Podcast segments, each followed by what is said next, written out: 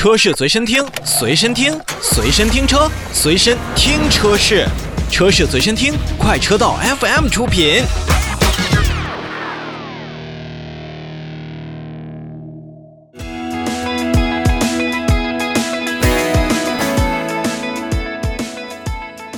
最后一条召回，召回内的车辆的数量也是六台，是谁呢？是来自大众汽车进口的途威汽车。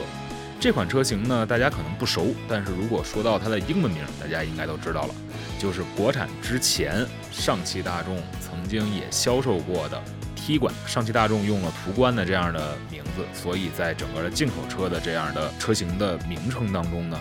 进口大众就没法叫我是进口的途观了啊，基本上它也叫途威。当然，这是也是在咱们国内汽车市场的一个注册名。我估计大家真正到进口大众的 4S 店里边，也不会说，哎，您这个途威到底是怎么卖的？咱们来看一看这六辆途威汽车，它到底是因为什么样的召回？那么要召回范围内呢，是二零一六年十月十三日到二零一八年八月八日期间生产的部分二零一七款到二零一九年度款式的进口途威汽车，呃，数量呢是六台。工厂整备工序对于安装车顶扰流板的作业指导并不充分，比如说像温度啊、湿度啊、清洁度等等等等，都可能导致这样的不充分的现象发生。还有可能呢是使用了不恰当的一个结合剂。造成呢，车顶扰流板可能会从车身脱落。如果说呢，车顶扰流板在车辆行驶的过程当中脱落，那就会干扰到后车的正常驾驶，存在非常严重的这种交通风险。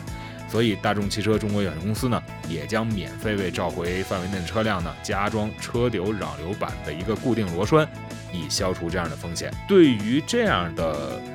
问题呢？我们其实要说，前一段时间我们看到特斯拉应该是 Model S 一款车型，它的天窗也是在行驶当中飞了出去。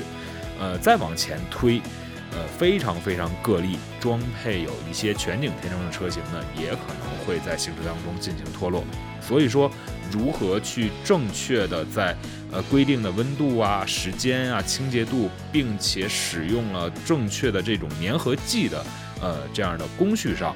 看起来是一件小事，但是做起来呢，还需要每一个厂家在层层把关。